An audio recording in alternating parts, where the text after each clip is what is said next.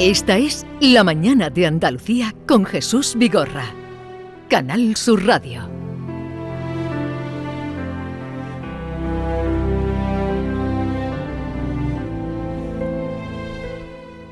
En estos días de Feria del Libro en Sevilla mm, tenemos la oportunidad de, de encontrarnos con autores queridos y escritores como Lorenzo Silva, que nos hace el honor de visitarnos. Buenos días, Lorenzo. ¿Qué tal? Buenos días. Con nuevo libro, eh, la entrega número 13 de la saga protagonizada por Bevilacqua y Chamorro, Mm, pareja no- de los guardias civiles. Mm, Me niego además a ser supersticioso. Yo siempre he creído que el 13 puede ser. Ah, yo no digo de 13, lo digo porque es el número 13. No, pero todo el mundo, todo el mundo me lo dice. Es la decimotercera y esto es bueno. Pues oye, hemos llegado hasta aquí. Yo pensé que, que no llegaría tan lejos. La llama de Focea, quizás tendrás que explicarnos, yo he mirado y a buscar, claro, pero a los oyentes, Sí. eh, ¿de dónde sale lo de Focea?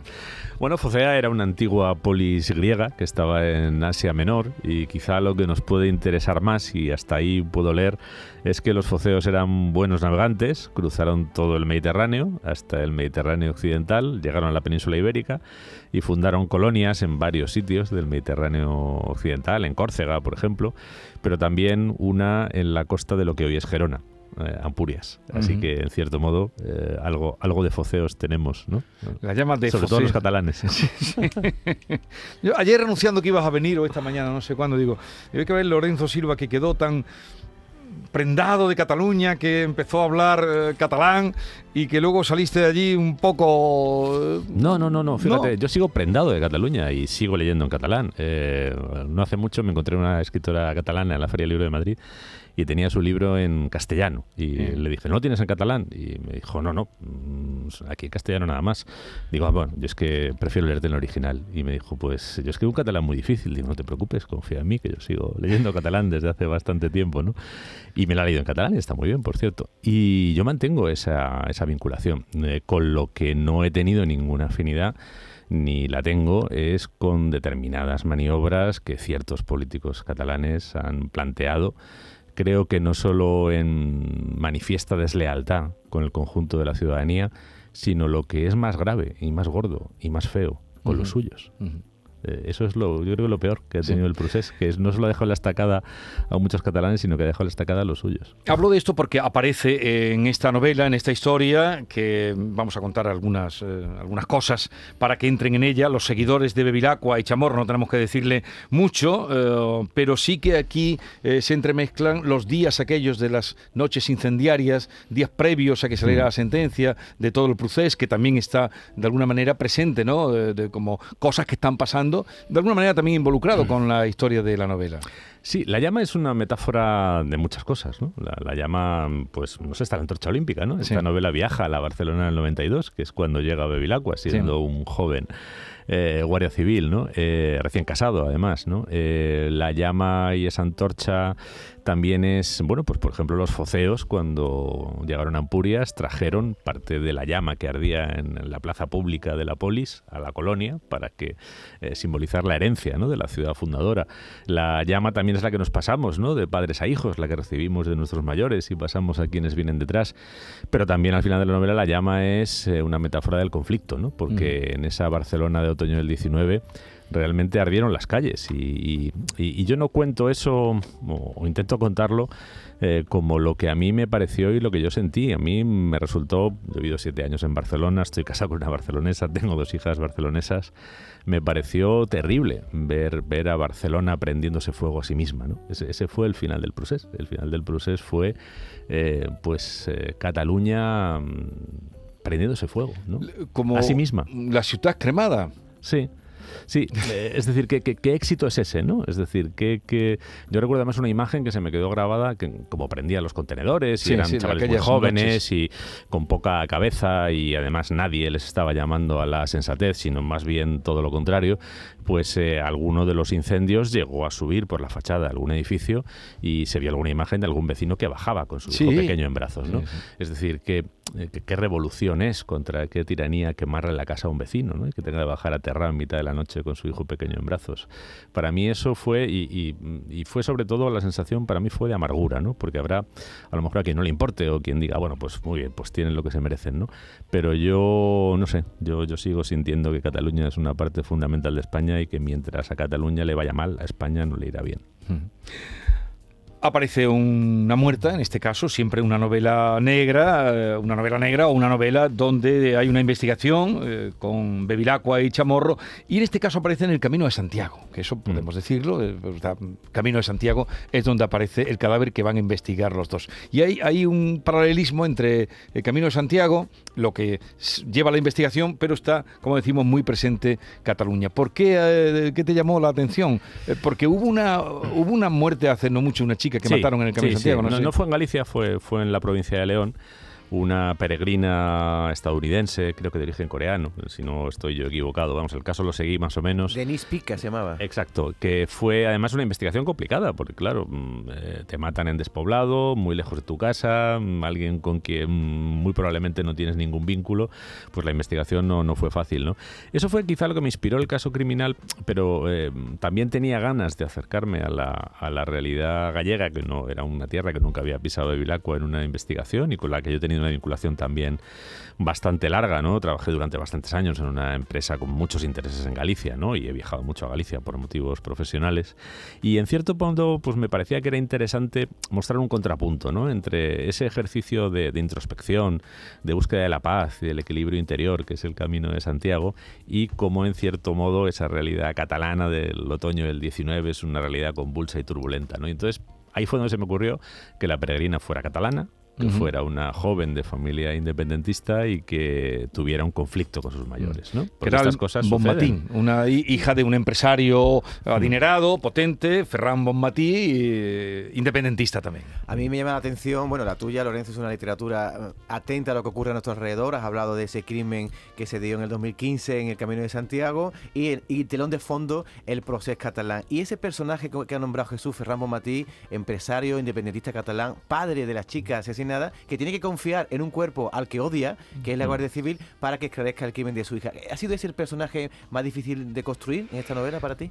Pues a mí es uno de los que más horas me ha llevado y de los que más interés me ha despertado, ¿no? Porque creo que es quizá el personaje mm, con otro personaje del pasado de Vilacua, el sargento Rafael Robles, del que podemos hablar luego, eh, el personaje más complejo de la historia, ¿no? Porque es un expolítico, es un expolítico que además viene, digamos, de otra órbita, ¿no? De la órbita del PSC y que hace un viaje hacia el independentismo caso sabido, ¿eh? y, unos cuantos, ¿no? Pero también ha hecho otro viaje que tampoco es un viaje que yo me invente, ¿no? De la política a los negocios conectados con la política. Empezó siendo político y ha acabado convirtiéndose en millonario gracias a los negocios que están vinculados a las adjudicaciones públicas. Eh, por tanto, es un personaje que tiene, y luego además, pues ha maniobrado en la sombra, en cosas oscuras vinculadas con el procés que mm, son delictivas con la ley española. Es decir, es un corrupto, es un tipo, pero al propio tiempo pues es un padre que ha perdido a su hija. Y es un hombre que realmente eh, se juega todo lo que tiene, que es mucho, por la idea en la que cree. Él cree realmente que Cataluña debe ser independiente y debe convertirse en una república y apuesta todo lo que tiene. Incluso le cuesta la relación con su hija, esa apuesta que hace, ¿no? Eh, con lo que es un personaje eh, que para mí tiene todos los matices, ¿no? Eh, no, no, podemos decir, hay quien me dice que si, alguna reseña ha leído por ahí, que si hay una caricatura de lo que es el independentista catalán. No, no, me parece que es uno de los personajes más complejos del libro, si no el más complejo, ¿no? Porque además es un tipo inteligente, porque además es un tipo que en más de una ocasión, en los duelos que tiene con Bevilacqua, que son varios, ¿eh? le suelta a Bevilacqua cosas que a Bevilacqua le dejan incómodo y no le dejan muy bien situado. ¿no? Yo no he intentado caricaturizar el independentismo, independentismo catalán, todo lo contrario. He intentado plantear un personaje complejo que dé un poco una muestra de un conflicto complejo que además no solo es un conflicto catalán, porque no solo en Cataluña hay expolíticos que se convierten en empresarios corruptos. No solo en Cataluña ha habido conexiones y connivencia con la organización criminal de Vladimir Putin. Eh, toda España ha sido, como toda Europa, como todo Occidente, hemos sido Mm. cómplices de la organización criminal de Vladimir Putin y le hemos ayudado a blanquear su dinero, ¿eh? incluso aprobando leyes ad hoc, leyes incluso eh, aprobadas en el Parlamento español, no en, las, eh, en el Parlamento de Cataluña. ¿no? Eh, hablabas de la, de la complejidad de ese personaje. La novela es m- compleja, tiene muchas capas, eh, se habla de muchas cuestiones. Yo a Bevilacqua lo he encontrado muy nostálgico. Sí, claro. Va cumpliendo años. Va cumpliendo años, está, está nostálgico, eh, mira mucho al pasado, eh, Hmm. se le vienen imágenes del pasado continuamente. Y, y hay, una, hay algo que me ha interesado mucho que es las reflexiones sobre la paternidad. Él tiene un hijo que es guardia civil. Contra su voluntad. Contra su voluntad. Contra su que consejo. además tiene una novia que también es guardia civil. Contra su consejo contra también. su consejo. Eh, eh, acabas de hablar de la- del conflicto que tiene este, esta niña asesinada, esta chavala asesinada con su padre.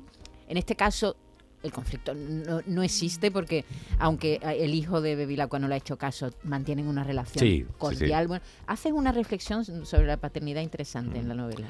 Sí, mm, yo diría que, que- que la llama de Focea, aparte de hablar de esas hogueras del final de Cataluña, habla más de esta parte, habla más de, de este legado ¿no? de, de padres a hijos. Al final, eh, y me parece una buena imagen, ¿no? Siempre pasamos, hay, hay una estatua en la universidad donde yo estudié, la Universidad Complutense de Madrid, eh, que es un, eh, un- una figura humana a caballo, Ah, que, se, que agacha a, a una figura humana que está en el suelo y que se están pasando una antorcha, ¿no? La figura humana, pues es la generación que está despejando, como nos pasa, nos pasará a todos, ¿no? Que tendremos que dejar sitio a los que vienen después y el que está en el caballo es el que recoge esa antorcha, ¿no? Esa me parece una imagen humana muy, muy hermosa, ¿no? Porque en el fondo eh, todos recibimos una antorcha y todos pasamos una antorcha. Todos queremos negar de alguna forma lo que nos transmitieron, o, enmendar, o, desviarnos de lo que nos dicen nuestros mayores, y todos acabamos siendo, en cierto modo, consecuencia de lo que nos han enseñado nuestros mayores. ¿no? Y todos intentamos dar eh, un legado a nuestros hijos, e intentamos decirles de la manera más honrada y más honesta que sabemos ¿no? lo que creemos que es mejor para ellos, pero estamos condenados a que ignoren eso que les Claro. estamos diciendo en alguna medida. Pero ellos también están condenados, aunque no lo crean, a ser nuestros continuadores. Ellos, mm, en lo que hagan, incluso en la forma en la que discrepen de nosotros, son herederos, incluso de nuestras propias discrepancias con nuestros mayores. ¿no? Mm. Y a mí esa tensión entre cómo uno tiene que rebelarse contra sus mayores y al propio tiempo es inevitable eh, que esa herencia eh, se manifieste a través de ti y hasta se la transmitas a los siguientes, incluso aunque no quieras, eso me parece que es fascinante. ¿no?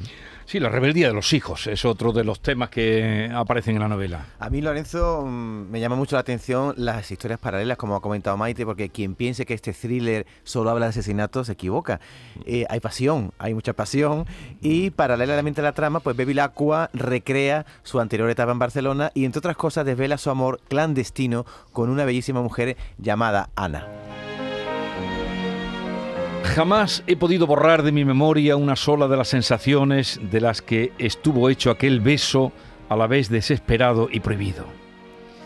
Ni el sabor de sus labios, ni la consistencia de su cuerpo en todos y cada uno de los pliegues que me dio a sentir, ni el secreto pero intenso gemido con el que lo acompañó, solo audible para mí, y con el que despertó algo que yo no sabía que tenía dentro. Un tiempo después iba a encontrar la forma de nombrarlo gracias a una canción. Si puedes renacer después y cambiar varias cosas, las frivolidades y tanta estupidez. Oyéndole entendí que a ese animal que cada uno lleva dentro no era posible acallarlo ni domarlo para que dejara de ponerte la vida boca arriba. Todo lo que podías hacer era tratar de identificar su verdadera llamada, seguirla con el menor daño posible para ti mismo y tus semejantes y acertar o renacer cuantas veces fuera necesario de las catástrofes a las que te podía arrastrar. Vaya la pasión en estado Mira, esto además sí que es una novedad, porque Bevilacqua es un tipo que reserva mucho en las relaciones amorosas, ¿no? Ha tenido varias a lo largo de la serie, incluso con alguna compañera, con alguna juez, pero siempre está y no está, ¿no? Siempre mm, está como mm, sin terminar de comprometerse, ¿no? Y, en parte es porque una vez se comprometió hasta las trancas, ¿no? Eh, que es precisamente lo que cuenta este libro, ¿no? y bueno, pues las cosas salieron bien y mal como sale todo lo importante en la vida, ¿no? Todo lo importante en la vida te aporta algo enriquecedor que va siempre contigo y todo lo importante en la vida te expone a la pérdida y la pérdida siempre es dolor, ¿no? Escuchamos ahora de fondo El cielo en una estanza, que era una de las bandas sonoras de ese amor, ¿no? Sí, en la, versión, en la versión de Mina, además, que es maravillosa. Todas son maravillosas, ¿eh? el original de Gino Paoli es maravilloso. La versión que hizo el propio Batiato, a quien acabamos de escuchar, también es maravillosa. Hasta la versión que hizo eh, ay, ¿cómo se llama ahora? Que no me acuerdo. Carla Bruni. Mm. estaba pensando en la mujer de Sarkozy. bueno, Carla Bruni existe por sí misma, aparte de ser la mujer de Sarkozy. Oye, se cumplen 24 años de. que era. Eh, la saga. Las, eran los estanques. El lejano país de los lejano, me salía lejanía ahora. El, lejano país de los estanques. El primero. 24 eh, años, cuando empezaste a escribir no, no, no supongo, no, no suponías o no imaginabas que podría llegar a tantos libros, tantas historias. Sí, cuando yo empecé a escribir yo me dedicaba a la abogacía. Em, mi, mi pasión era la literatura, pero apenas había publicado una novela que habían leído mi madre, mi padre y tres amigos. Es decir, que la literatura era mi vida, pero no era mi oficio. Y no era mi, mi oficio de cara a los demás, ¿no? Y, y, no tenía ninguna perspectiva editorial. O sea, realmente yo entonces escribía novelas pensando pues mira que, has escrito, iban ¿eh? al cajón. O sea, las novelas que yo escribía entonces pensaba que su destino era el cajón. Mira que has escrito y tienes lectores. Eh, qué bien ha funcionado Los Comuneros, ¿eh? El libro que viniste aquí a presentar, que está muy bien. castellano, el libro sobre los comuneros de Castilla, que, que a mí me parece una de las grandes historias que algún día, si esta sociedad fuera un poco más cariñosa consigo misma, ¿no? Y fuera un poco más atenta a lo que, a lo que ha sido y a lo que ha proyectado eh, hacia el exterior, mm, debería contar y contar mejor y convertirla en patrimonio de todos, ¿no? Es una historia triste, es la historia de unos rebeldes que acaban derrotados, ¿no? Por un emperador más poderoso que ellos, pero es una historia de dignidad, de reivindicación, de ciudadanía, de en el fondo esas ideas de los comuneros son las que dan lugar a lo más noble ¿no? de, la civilización humana, ¿no? el reconocimiento de los derechos, el reconocimiento de las libertades, los límites del poder. Mm. Al final el ser humano puede ser digno y puede acceder a cierta dignidad donde el poder tiene límites. ¿no? Y eso fue lo que plantearon los comuneros mm. al emperador, que debía aceptar límites a su poder. Esta tarde está Lorenzo Silva Vamos a recordarlo. en en, el festival del que hemos hablado hace un momento con Antonio Muñoz Molina, con Elvira Roca, vas a tener una conversación con ella. Sí. Seguro que interesante. Y después vas a firmar ¿no? Sí, sí, luego hay una presentación de La llama de Focea, de esta novela, y luego una firma, también de lo que, de lo o sea que, tiene, están puesto doble sesión. Oye, Lorenzo, yo cuando era pequeño, mi abuela me ponía el huevo frito y yo solo me comía la yema. Y me, llama la atención que en tu caso, cuando desayunas por la mañana, haces lo contrario, ¿no? Solo te comen las claras, ¿no? ¿Eso por qué? Bueno, pues porque es una manera de tomar proteínas, una manera rápida de tomar proteínas. Y, ¿Qué quería saber? Digo, ¿qué tengo en común con Lorenzo Silva y en qué soy antitético? No, no, esto es el desayuno. Luego, luego, si me hago huevo frito, me lo tomo todo, ¿eh? Ah, vale.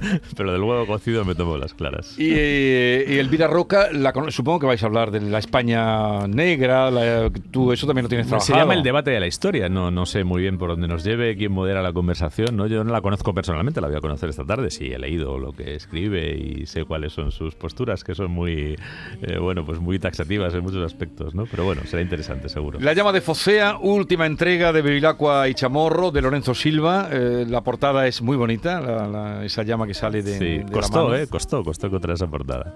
Eh, porque te gusta cuidar también, sí, controlarlas. Sí, y porque no era fácil, ¿eh? no, no, no, no era fácil, la verdad. Y yo creo que al final la diseñadora que propuso esto y yo lo vi y digo, este sí, esta sí, esto sí tiene que ver con, con el libro. Oye, muchas gracias por la visita. Espero que te dejen tomar algún ágape, algún pisco labis en medio de la agenda que. seguro. y, ahora aquí hay cola para firmar aquí también, ¿eh? Un poquito. Pues gracias por la visita. Feliz estancia. Muchas gracias. sembra